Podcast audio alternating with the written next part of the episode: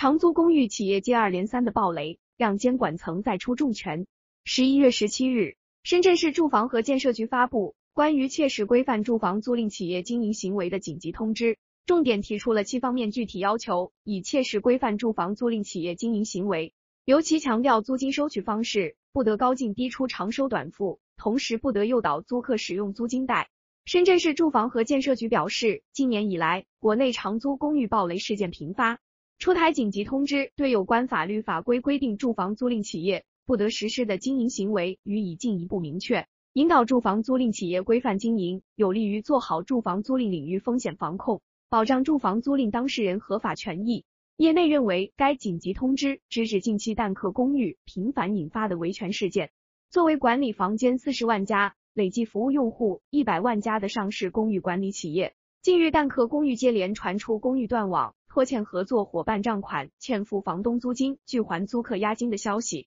紧急通知指出，住房租赁企业不得通过高进低出、长收短付等方式哄抬租赁价格，加大企业资金断裂风险，侵害房屋权利人和承租人的合法权益。住房租赁企业应充分意识到采取高进低出、长收短付方式进行市场扩张。从而引发资金链断裂的经营风险、法律风险。根据行业监管需要，行业主管部门将发布相关行业风险提示。据贝壳研院依据不完全统计，在陷入资金链断裂、经营纠纷或倒闭的长租公寓企业中，近七成因为高收低出和长收短付模式。租赁企业应该进一步审视自身的企业运营，做好以出定收的成本管理，以保持稳定健康的现金流。紧急通知将依法从严处罚违法租赁行为。住房租赁企业出租住房的，不得通过欺诈、胁迫、格式条款等方式哄抬租金，不得违法诱骗承租人签订长周期租赁合同，不得单方面提高租金，不得随意克扣押金，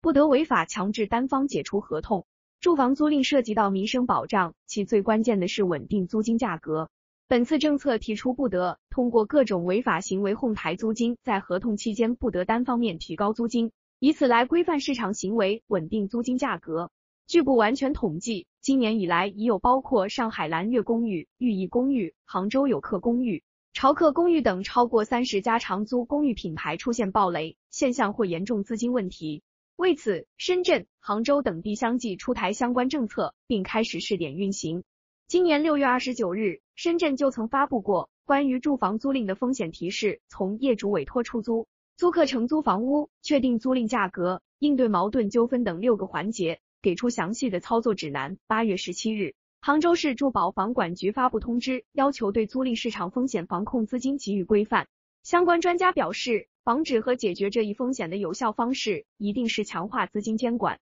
从目前各地监管部门的政策发力点，也能看出各城市对于长租公寓的引导方式是从银根入手，这是正确的导向。加之严控经营规范，会对全国长租公寓有一轮大洗牌。